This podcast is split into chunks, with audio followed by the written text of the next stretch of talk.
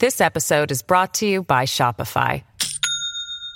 Do you have a point of sale system you can trust, or is it a real POS? You need Shopify for retail. From accepting payments to managing inventory, Shopify POS has everything you need to sell in person. Go to shopify.com slash system, all lowercase, to take your retail business to the next level today. That's shopify.com slash system. Hola, ¿qué tal amigos? Buenas noches, bienvenidos Dani Alexandrino hablando de frente a través de Americano Media y Radio Libre 790 AM. Gracias a cada uno de ustedes por decir presente en esta conversación. Mire, vamos a comenzar recordándole a algunos de ustedes que pueden llamar en cualquier momento y participar de este programa y de los temas que aquí se discuten al 305-482. 6588 305-482-6588 y también pueden llamar al 786-790-1624 para que así pues podamos entablar una conversación y quizás estás de acuerdo y quizás no. No hay ningún problema con eso. Porque aquí en este programa, señores, la reina, la diva, la caballota expone todos sus puntos, cruza todas sus y le pone los puntitos a las IES.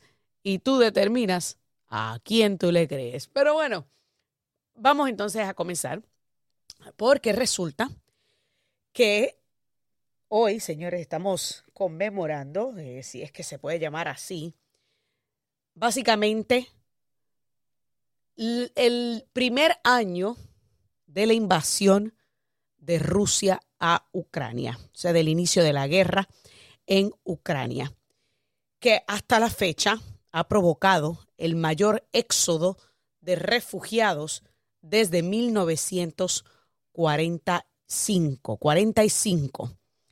Pues usted sabe que el 24 de febrero del 2022, el que tiene aires de expansionista e imperialista, Vladimir Putin, lanzó una invasión a Ucrania que ha desencadenado, lo que se conoce como el peor conflicto en el continente europeo desde la Segunda Guerra Mundial. Y ahora yo le pregunto a usted, ¿usted cree que a estas alturas ha servido o han servido los millones de dólares en ayuda de Estados Unidos? Vamos a escuchar.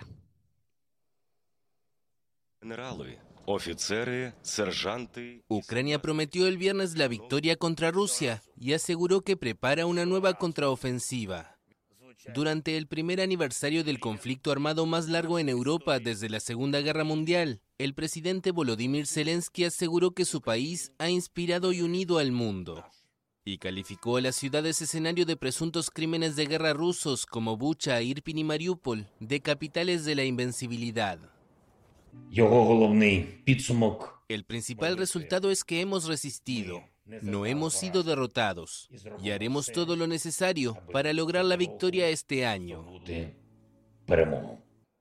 Actualmente numerosas ciudades ucranianas están en ruinas. Una parte del país vive bajo ocupación rusa y según estimaciones occidentales, el balance de muertos y heridos en cada bando supera los 150.000. Mientras tanto, se multiplican las muestras internacionales de apoyo a Kiev y de firmeza contra Moscú. Desde el comienzo de su brutal guerra, Putin no ha logrado ni uno solo de sus objetivos estratégicos. En lugar de dividir a la Unión Europea, nos encuentra unidos y decididos a permanecer junto a Ucrania todo el tiempo que haga falta. Deutschland steht fest an der Seite der Ukraine heute und in Zukunft. Alemania está firmemente al lado de Ucrania, hoy y en el futuro, porque no son nuestras entregas de armas las que prolongan la guerra. Cuanto antes se dé cuenta el presidente de Rusia de que no logrará su objetivo imperialista, mayores serán las posibilidades de un pronto fin de la guerra. Putin lo tiene en sus manos. Él puede poner fin a esta guerra. Er. Ucrania no está ni estará sola, porque defiende también los valores de libertad y democracia sobre los que nació la identidad europea y que representan los fundamentos del derecho internacional, sin los cuales solo contaría la fuerza militar y cada estado del mundo entero correría el riesgo de ser invadido por su vecino. No podemos permitirlo y es nuestro deber trabajar para lograr la paz. Por su lado, Estados Unidos anunció nuevas sanciones a Rusia, a sectores como la banca y la industria de defensa, para limitar el acceso de Moscú a tecnología estratégica como los semiconductores. Bueno, agradecemos ese reportaje de la agencia AFP sobre lo que ha transcurrido en este pasado año desde la invasión de Rusia a Ucrania. Sí, señores, porque fue esta semana, a principio de esta semana, que el presidente de los Estados Unidos estuvo visitando Ucrania pero todavía es la hora que ni siquiera ha anunciado que va a visitar a sus conciudadanos, al pueblo estadounidense, a quien se supone él preside y lidera, y que están sufriendo allá en East Palestine, Ohio, ni siquiera se ha preocupado en anunciar una visita a East Palestine. ¿Y qué pasa? Y esto tiene, ah, y, mi opinión puede que sea antipática para muchos. Y no hay ningún problema con eso. No se supone que todo el mundo sepa eh, o todo el mundo coincida con esta guerra. Pero en mi opinión, esta guerra se pudo haber evitado. Sí, y yo sé que van a venir muchos a decir, no, pero es que Putin como quiera iba a tratar de invadir Ucrania. Y ahí está Ahí está. Iba a tratar. El objetivo de un Estados Unidos fuerte era no permitirle que invadiera. Y esto se pudo haber evitado con declaraciones tan sencillas de El Pino, del presidente en nombre solamente Joe Biden, cuando aparente y alegadamente, aparente y alegadamente, Ucrania había expresado su intención de unirse a la OTAN, lo único que tenía que haber dicho Biden es, eso nunca va a pasar. Porque cuando el final de la, de la Segunda Guerra Mundial y la disolución de la Unión Soviética, se había logrado un acuerdo que prácticamente dejaba a Ucrania como un ente neutral entre Rusia y los países miembros de la OTAN. Y eso sin olvidarnos del largo historial de corrupción que ha existido en Ucrania que le evitaba poder formar parte de la OTAN. Así que habían un montón de factores que hubiesen sido, si esta administración estuviera lo suficientemente seria de evitar un conflicto, hubiesen sido fundamentales para que el presidente Joe Biden dijera, Ucrania nunca será miembro de la OTAN. Y ahí dejábamos a Vladimir Putin tranquilito, pero mientras tanto echándole un ojo y estando pendientes para poder entender y para, para poder dejarle claro que no vamos a permitir ningún tipo de agresión de su parte. Pero eso no pasó. Porque Joe Biden es un líder débil. Porque Joe Biden carece de las pelotas y los pantalones para enfrentarse a un bully como Vladimir Putin. Sí, porque a mí me queda claro que Vladimir Putin es un bully.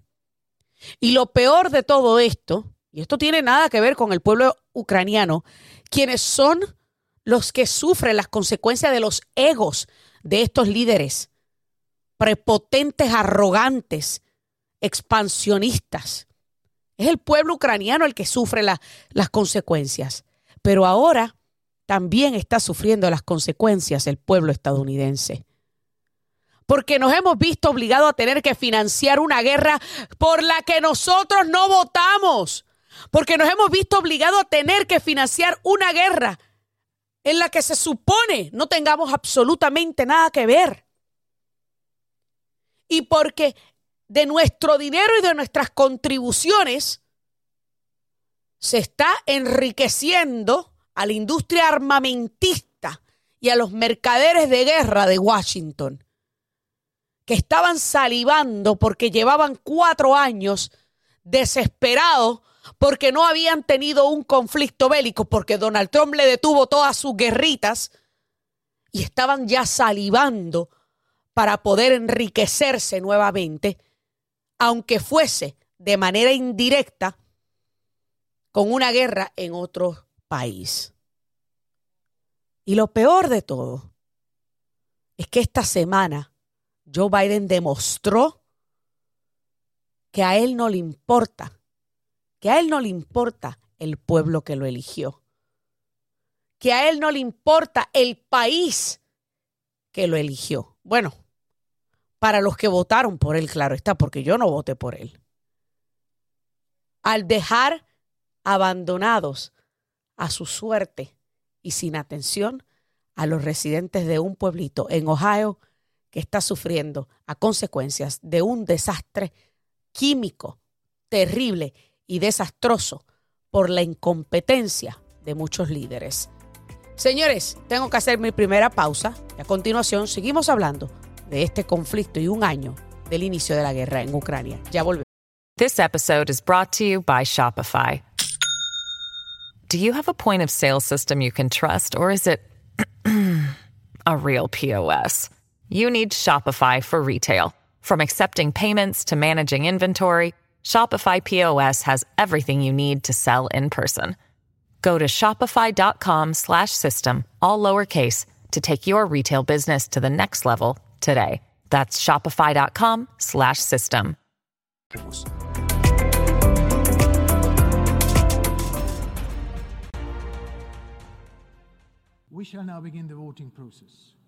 Fuerte respaldo a Ucrania en la ONU. La Asamblea General de las Naciones Unidas aprobó el jueves por aplastante mayoría una resolución que exige la retirada inmediata de las tropas rusas de Ucrania para poner fin a la guerra lanzada hace un año por Moscú. Con 141 votos a favor, 7 en contra y 32 abstenciones, la comunidad internacional aprobó la resolución a favor de respetar la integridad territorial de Ucrania. Los siete países que votaron en contra del texto fueron Rusia, Bielorrusia, Corea del Norte, Eritrea, Nicaragua, Malí y Siria, mientras que China se abstuvo. El canciller ucraniano Dimitro Kuleva celebró la adopción de la resolución, que sin embargo no es vinculante.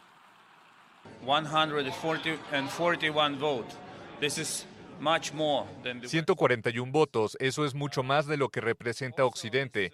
Esta votación desafía el argumento de que el sur global no apoya a Ucrania, porque muchos países de América Latina, África y Asia votaron hoy a favor. Antes de la votación, el foro rechazó por amplia mayoría varias enmiendas presentadas por Bielorrusia, aliado de Moscú, que pedía el inicio inmediato de negociaciones de paz e instaba a los Estados miembros a abstenerse de enviar armas a la zona de conflicto. Desde Kiev, el presidente ucraniano Volodymyr Zelensky recibió al jefe del gobierno español Pedro Sánchez, cuya administración enviará seis tanques Leopard 2 a 4 a Ucrania. En relación con eh, eh, la ayuda aérea que antes ha preguntado, tenemos que estudiarlo. Evidentemente, esto es algo que tendremos que hablar con nuestros aliados, tanto a nivel de la OTAN como también a nivel europeo. El presidente Zelensky me ha pedido esa ayuda también al Gobierno de España. Eh, no, lo escondo, pero, evidentemente tendremos que tratarlo con el resto de aliados. Por su parte, el mandatario ruso Vladimir Putin prometió aumentar la producción industrial militar y anunció la próxima entrada en servicio de misiles balísticos intercontinentales Armat. Rusia vio frustradas sus expectativas de una victoria rápida y sus tropas sufrieron duros reveses en el este de Ucrania a finales del año pasado. Actualmente tratan de recuperar la iniciativa conquistando la ciudad de Bakhmut. Bueno, ahí ustedes escucharon un resumen desde el punto de vista de la OTAN, o sea, lo que ocurrió, bueno, perdón, no, no la OTAN, la ONU, las Naciones Unidas, eh, y la votación que se llevó a cabo en cuanto al respaldo de este, la ONU a las Naciones Unidas, donde se pidió la retirada de Rusia. Que dicho sea de paso, dicho sea de paso, hoy Xi Jinping trató de crecerse como un mediador en busca de paz, diciendo que, se, que debía haber un cese al fuego y exponiendo 12 puntos para ese cese al fuego. Y yo me digo, señores, ¿qué estará tramando Xi Jinping para tratar ahora de posicionarse como el que hace un llamado al cese del fuego? Le están comiendo los dulces a Joe Biden, pero bueno, vamos entonces a hablar un poquito más y poner en contexto estos avances o carencia de avances por parte del ejército ruso en Ucrania y obviamente todo el dinero que se ha invertido en Ucrania. Y me acompaña para eso el coronel Sergio de la Peña. Buenas noches, Sergio. Bienvenido a Dani Alexandrino hablando de frente. Muy buenas noches, Daniel. Es un placer estar contigo y tu radio audiencia. Un placer tenerte nuevamente aquí y especialmente para hablar sobre un tema tan controversial. Y es que quizás al inicio del conflicto de Ucrania muchos estadounidenses apoyaban el detener obviamente a, un loco como Vladimir Putin que tiene aires de expansionista. Sin embargo, hoy día y miles de millones de dólares después, la mayoría de los ciudadanos americanos como que ya ya no están muy contentos con que se siga enviando dinero. De hecho, en total, según reporta Council on Foreign Relations en total entre ayuda humanitaria, ayuda financiera, asistencia de seguridad, equipos de guerra, eh, armamento y obviamente eh, fondos, al igual que préstamos, Estados Unidos le ha otorgado a Ucrania un total de 76 mil 76 800 mil millones de dólares, o sea, 76.8 billion eso es un montón de dinero, Sergio. Y, estamos avanzando, ¿dónde estamos estancados? ¿Qué es lo que está pasando? Mira, para poner todo eso en el contexto, hay que tomar en cuenta que esta guerra empezó en 2014. Inicialmente atacó Rusia, tuvieron una ofensiva que tuvo éxito, los ucranios conducieron una contraofensiva eh, y se estancaron en una guerra de trincheras. Y eso es mm. donde ahí se quedaron hasta que empezó la nueva ofensiva hace un año Vladimir Putin cuando empezó de cuatro ejes y él pensaba que iba a derrotar a los ucranios inmediatamente, no tomando en cuenta que ellos estaban defendiendo su propio eh, su propio hogar, cada ciudadano. Entonces esto iba a ser una guerra mucho más difícil para que ellos la ganaran y especialmente de la manera que estaban organizados. Desde aquel entonces fracasaron en tomar Kiev, se, se, se agrupan de nuevo, se redespliegan al sureste del país, inician otro, otra ofensiva que inicialmente tiene cierto éxito, pero que hace seis meses que los ucranios tuvieron una contraofensiva donde ellos recuperaron como un 20% de lo que habían perdido y han estado estancados desde hace seis meses. Entonces, al momento estamos en esa situación y uno tiene que tomar en cuenta que esta guerra, como empezó el 2014, pensar que va a terminar este año o el año siguiente es muy optimista.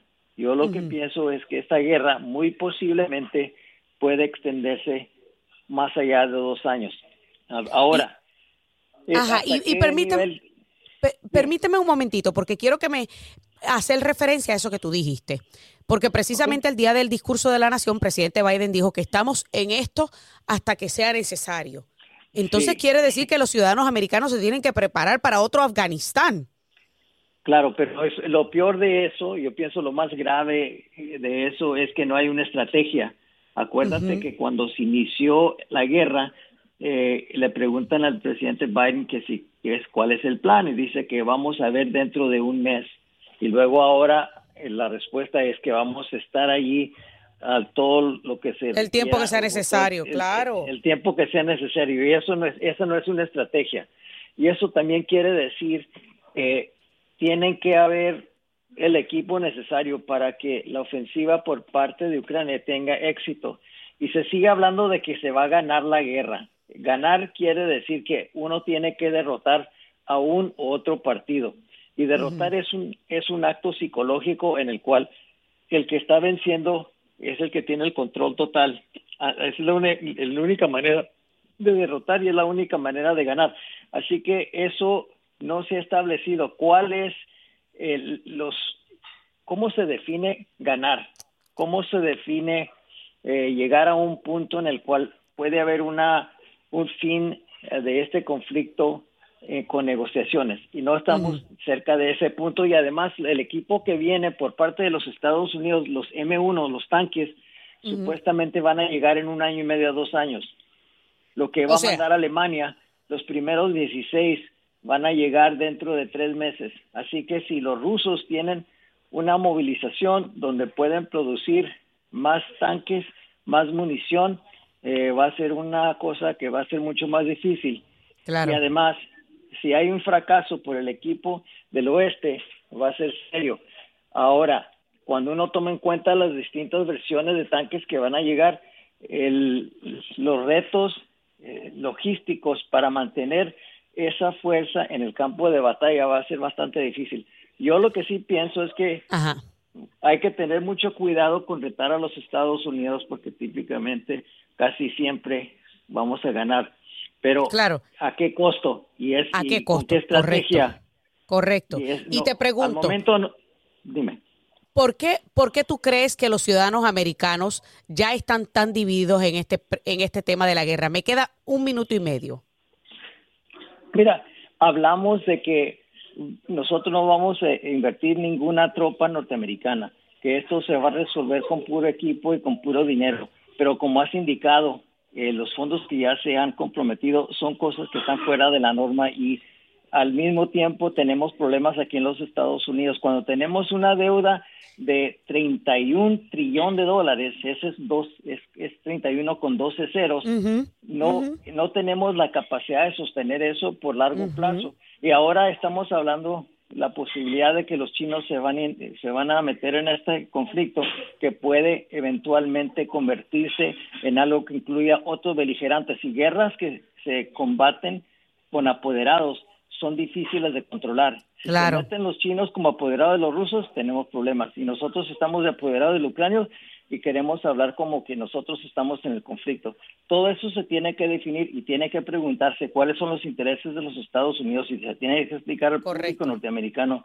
y, ver en qué manera vamos hacia adelante increíble. Muchísimas gracias Sergio de la Peña eh, sobre esta explicación de lo que hemos visto hasta el momento con el conflicto de Rusia y Ucrania. Tengo que hacer una pausa, señores. No se muevan, que todavía falta más aquí en Daniel. This episode is brought to you by La Quinta by Wyndham. Your work can take you all over the place, like Texas. You've never been, but it's going to be great because you're staying at La Quinta by Wyndham. Their free bright side breakfast will give you energy for the day ahead. And after, you can unwind using their free high speed Wi Fi. Tonight, La Quinta. Tomorrow, you shine. Book your stay today at lq.com. Alexandrino hablando de frente. I'll repeat tonight what I said last year in the same place. A dictator bent on rebuilding an empire will never be able to ease the people's love of liberty. Brutality will never grind down the will of the free. And Ukraine, Ukraine will never be a victory for Russia. Never.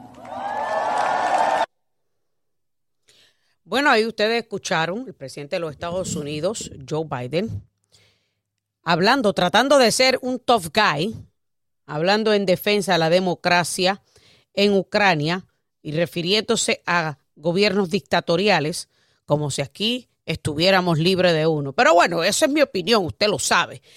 Y esto no se trata hoy de la opinión de Dani Alexandrino, se trata de lo que ha acontecido en el último año con la invasión de Rusia a Ucrania y los ánimos y aires de expansionista del bully de Vladimir Putin. Sí, porque yo también puedo, llamarle bully a Vladimir Putin, aunque no esté de acuerdo con que sigamos manteniendo y extendiendo esta guerra. Pero, ¿qué podemos esperar de este conflicto? Particularmente después que se ha invertido aproximadamente 70 7 billones, billones en argot común, pero 77 mil millones de dólares en este conflicto que parece no tener fin. Vamos entonces ahora a pasar a hablar con Fernando García, analista militar. Buenas noches, Fernando. Bienvenido. Dani Alexandrino, hablando de frente. Buenas noches, Dani. Es un placer estar aquí en tu programa. Un placer tenerlo en el programa. Entonces, usted escuchó que yo acabo de hablar sobre la cantidad de dinero que Estados Unidos ha enviado a Ucrania. Sobre el hecho de que quizás al principio de este conflicto, muchos más estadounidenses estaban en simpatía con el pueblo ucraniano y apoyaban que le diéramos cierta ayuda económica. Un, un, año después de esta invasión de Vladimir Putin a Rusia, eh, perdón, a Ucrania, el pueblo estadounidense está bien dividido. Y hay muchos que opinan que no, que no debemos seguir perpetuando este conflicto y enviando dinero a Ucrania. ¿Qué podemos esperar si este conflicto no se termina pronto?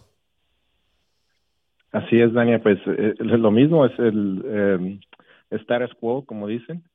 Si esto no termina, eh, Estados Unidos con, con, tanto la OTAN y, miembros aliados van a seguir con lo mismo para evitar que Putin siga expandiéndose alrededor de Europa del Este, como por ejemplo Bielorrusia y es miembro, es, simpatizante con, Rusia porque es un títere, es un gobierno títere de Vladimir Putin, por ejemplo.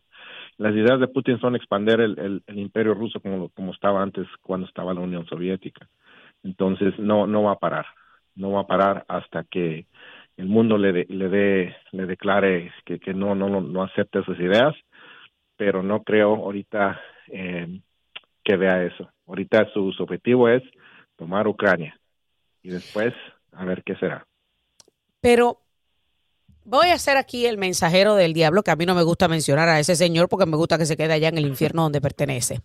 Pero la mayoría del pueblo estadounidense ya está cansado, particularmente considerando de la inflación que no cesa, alcanzamos el tope de nuestra deuda sobrepasamos el tope de esa deuda. Eh, en estos momentos no se ha decidido el Congreso y eh, la Administración de extender ese tope de la deuda. La mayoría del pueblo estadounidense todavía sigue pagando altos costos por comestibles y por prácticamente vivir. Y ya a estas alturas del juego muchos se preguntan, ¿estamos de frente a otro posible Afganistán sin tener botas en tierra? es muy, muy buena observación, muy buena pregunta. En cuanto a costos y en sufrimiento de, de, todos nosotros, y yo pienso que sí, en mi opinión, es, correcto. Eh, como, como has dicho, ya van casi 80 mil millones de dólares que se, que se han acometido a este a esta guerra indirectamente o guerra de proxy verdad porque no hay botas en el, en el en, en Ucrania ahorita americanas. Eso es ahorita. Pero si te fijas la historia de todos los conflictos, ah, siempre hay algo que estimula o que impulsa a un país a meterse a un conflicto directamente, este, como, lo, como lo fue en Vietnam, como, lo fue en, Irak, por ejemplo. Siempre ha habido algo. Entonces, ah, eh, hasta que no haya un, un que, te diré, un evento que una al pueblo, eh, todo va a seguir este, igual. Eh, entonces, eh, esto va para largo, como te digo, porque ya, ya me he invertido mucho, mucho dinero y pues queremos ver resultados, ¿verdad? Pero en cuanto al, al, al, a la situación de la inflación, eso también pues nos pega y nos pega directamente a todos. Eh, somos eh, 12% más pobres todos nosotros a comparación del año pasado. Claro. Más aparte de la inflación que viene este año, nos, quién sabe cuánto vaya a ser y pues así es, estamos enfocados mucho en, un problema muy lejos de nosotros que sí quizás nos puede eh, afectar directamente después eh, y de hecho nos está afectando un poquito ahorita. Por ejemplo, yo vivo en San Diego, en la frontera de, Estados Unidos con México y, cruzo, cruzo esta frontera de vez en cuando para ir de viaje a, diferentes partes. Eh, una cosa que me, como una observación rápida, veía líneas líneas de ucranianos, eh, te digo que cientos o miles de ucranianos en fila para poder cruzar la frontera en estados de wow. su estado migratorio de, de, buscando asilo político. Tanto que ya hay una línea especial para ellos, para que se vayan directamente a, cruzar con como, como exiliados. Como exiliados, correcto. Así es. hay 8 millones exiliados en, todo el mundo. Eh, que dicho sea de paso, esta, esta guerra ha causado el mayor éxodo de ucranianos desde la Segunda Guerra Mundial. Así es. Entonces, Polonia, de hecho, es la mayor anfitrión de ucranianos ahorita. Claro, sin duda alguna, porque casi siempre pasa con el país vecino, como por ejemplo cuando comenzó el éxodo de venezolanos, Colombia es quien ahora mismo ostenta la mayor cantidad de venezolanos. Pero una de las cosas que mucha gente se pregunta, ¿por qué simplemente Estados Unidos no le envió todo lo que tenía que enviarle al principio para que apabullaran? A Rusia para que ganaran esta guerra de una vez y por todas, en vez de seguir extendiendo este chicle. ¿Será para seguir alimentando la industria armamentista a los mercaderes de guerra? Puede ser. Y, en tu primera parte de, la primera parte de tu pregunta es, es una, una situación que pasa en, gobiernos desde gobiernos internacionales hasta el gobierno más más local es una cosa que se le llama falacia de tipo 1 tipo 2 que quiere decir que si un gobierno eh, actúa eh, inmediatamente después de un evento, ese gobierno se hace totalmente responsable por los efectos que cause, ya sea buenos o malos. Pero si se tarda, si se tarda un poco en que pase algo, entonces ese gobierno ya se ve como un salvador. Entonces, es, esa misma teoría, teoría de, administración pública, de public policy, eh, lo, lo enfrenta todos los gobiernos y por lo tanto es una es una línea muy muy delicada que tienen que administrar para no verse ni muy lentos ni muy rápidos. Desafortunadamente este problema se dio venir desde hace mucho cuando este la OTAN consideró la unión de Ucrania al, al grupo grupo que, no, que no tiene ningún sentido porque una de las reglas de la OTAN es que el país no puede tener, eh, eh, o sea, corrupción gubernamental extensa y Ucrania se ha, se ha dado a conocer por la corrupción gubernamental a todo dar. Entonces, es, lo que yo siempre digo, o sea, ¿qué estaba pensando la OTAN? ¿Qué estaba pensando Ucrania? ¿Y qué estaba pensando Joe Biden que no intercedió al principio diciendo, Ucrania nunca será parte de la OTAN. Eso hubiese por lo menos aguantado al bully de Vladimir Putin y lo hubiese mantenido de alguna manera tranquilo. ¿O me equivoco? Así es. No, es correcto. Es correcto. De, no haber eh, de, no haber impulsado o apoyado el movimiento de Ucrania que se uniera a la OTAN, eso le hubiera quitado eh, la justificación a, Putin de pues de, invadir a Ucrania, porque esa es una de las cosas principales que él, él argumenta de que bueno, ¿cómo puede ser que, tengo a la OTAN a mi puerta a mi puerta y yo no puedo hacer nada al respecto? Entonces usaba la Ucrania como un tipo de pues como un tipo de frontera, ¿no? Como un tipo de bueno, allá lejecitos se queda la OTAN y yo acá y todos a gusto. Pero como hubo ideales o, o aspectos que o, ciertos gobiernos que decidieron, ¿sabes qué? Vamos a meter a la a Ucrania violando las mismas reglas de, la OTAN, como has dicho, ¿correcto? Entonces me sorprende, me sorprende porque como que impulsaron a Putin a tomar esa siguiente, de, decisión como un movimiento de ajedrez. Y eso, y eso es lo que ah, yo nunca me explicaré. Eh, careció el presidente Biden de liderazgo en todo esto y ahora peor que estamos viendo a Xi Jinping tratar de crecerse a nivel internacional pidiendo un cese al fuego. Eh, esto es realmente insólito, pero bueno, hay que ver qué va a pasar. Espero que pues de alguna manera todos veamos un final a este conflicto. Gracias Fernando por estar con nosotros hablando sobre esto eh, aquí eh, a un año de la invasión de Rusia. At Evernorth Health Services, we believe costs shouldn't get in the way of life-changing care, and we're doing everything in our power to make it possible. Behavioral health solutions that also keep your projections at their best? It's possible. Pharmacy benefits that benefit your bottom line? It's possible. Complex specialty care that cares about your ROI? It's possible because we're already doing it. All while saving businesses billions. That's Wonder made possible. Learn more at evernorth.com/wonder. A Ucrania. Hacemos una pausa y ya volvemos con la recta final del programa. Amigos, continuamos aquí Dani Alexandrino hablando de frente a través de Americano Media y Radio Libre 790 AM. Sí, señores, un programa especial en donde Dani Alexandrino dejó a un lado la caballota, pues para interrogar, ¿verdad?, a algunos expertos militares sobre este conflicto que parece estar encaminado a otro Vietnam o a otro Afganistán. Usted decide. ¿Usted qué cree? Y la realidad del caso es que estamos en un momento donde la nación se encuentra en una disyuntiva importante.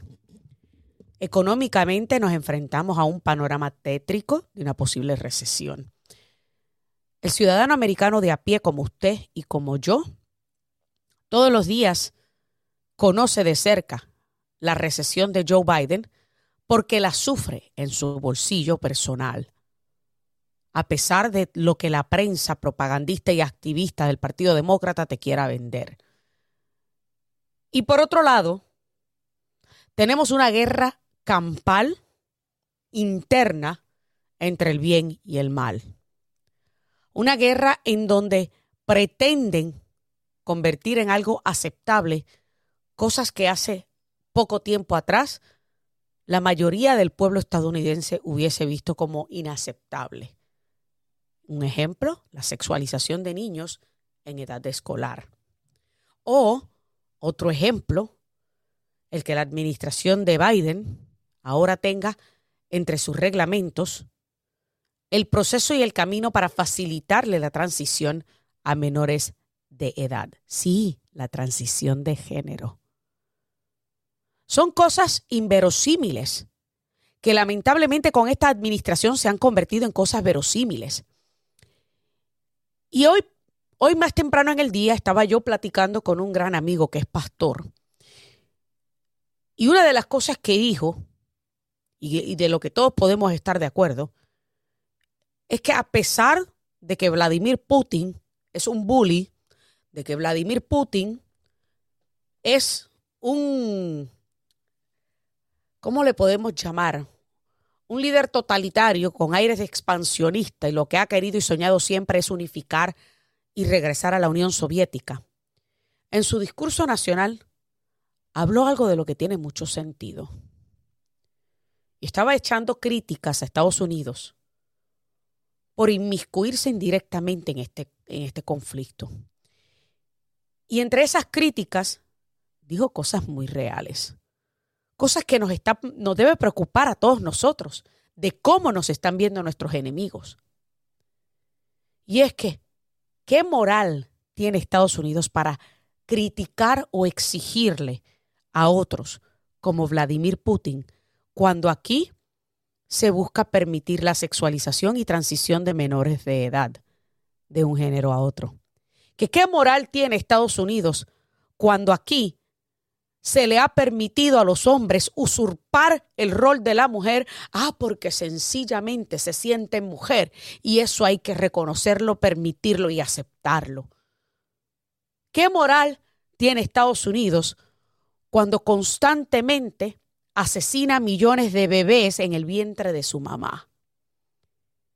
Y Vladimir Putin hasta cierto punto tiene razón y que quede claro que yo no estoy defendiendo a Vladimir Putin porque me parece un ser despiadado, un ser despreciable y un... Ni siquiera le puedo llamar pichón de dictador porque ese ya es un dictador full y, full blown. Pero tiene sentido. ¿Qué hacemos nosotros criticando a otros cuando nuestra casa está vuelta arriba? Está vuelta patas arriba. ¿Qué hacemos nosotros señalando los errores del enemigo cuando tenemos caos en nuestra propia casa? ¿Qué hacemos nosotros exigiendo respeto de otros países cuando nosotros ni siquiera podemos respetar a nuestros propios conciudadanos?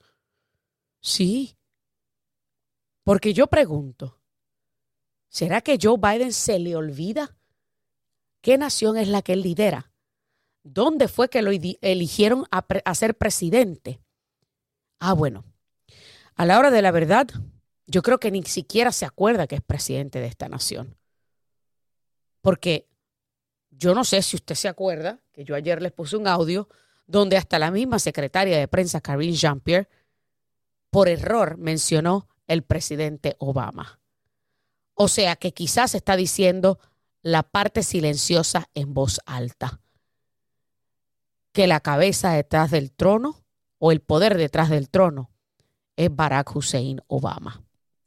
Y por esa razón es que estamos viendo un caos muy similar al que existió bajo Obama, incluso hasta peor, peor de lo que había bajo Obama, porque quien está al, al, frente y como la cara de ese líder es un viejo demente, déspota, descarado y charlatán que se ha convertido en la comidilla del mundo entero. ¿Y qué pasa? Joe Biden, nuevamente, que no solamente lo hizo durante sus años como vicepresidente, sino que ahora, siendo presidente de los Estados Unidos de América,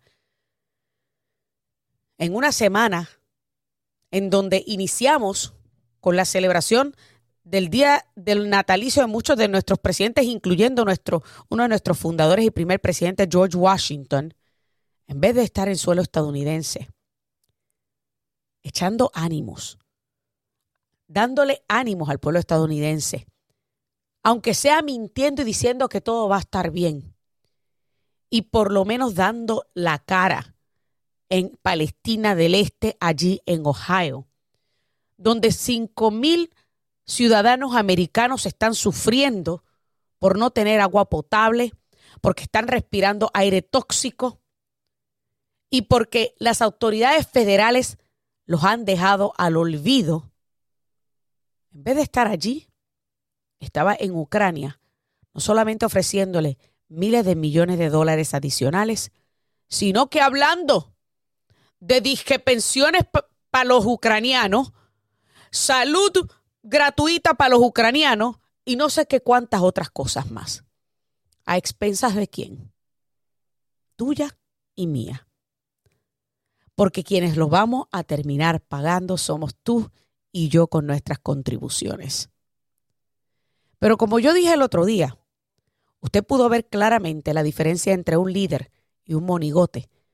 Cuando Donald Trump visitó East Palestine, Ohio, y de su propio dinero compró miles de botellas de agua para que por lo menos tuvieran agua fresca para tomar, entró a un McDonald's, le compró almuerzo a todo el departamento de bomberos y a todo el departamento de policía de East Palestine y también invitó a los que ya estaban dentro del restaurante y le pagó su almuerzo.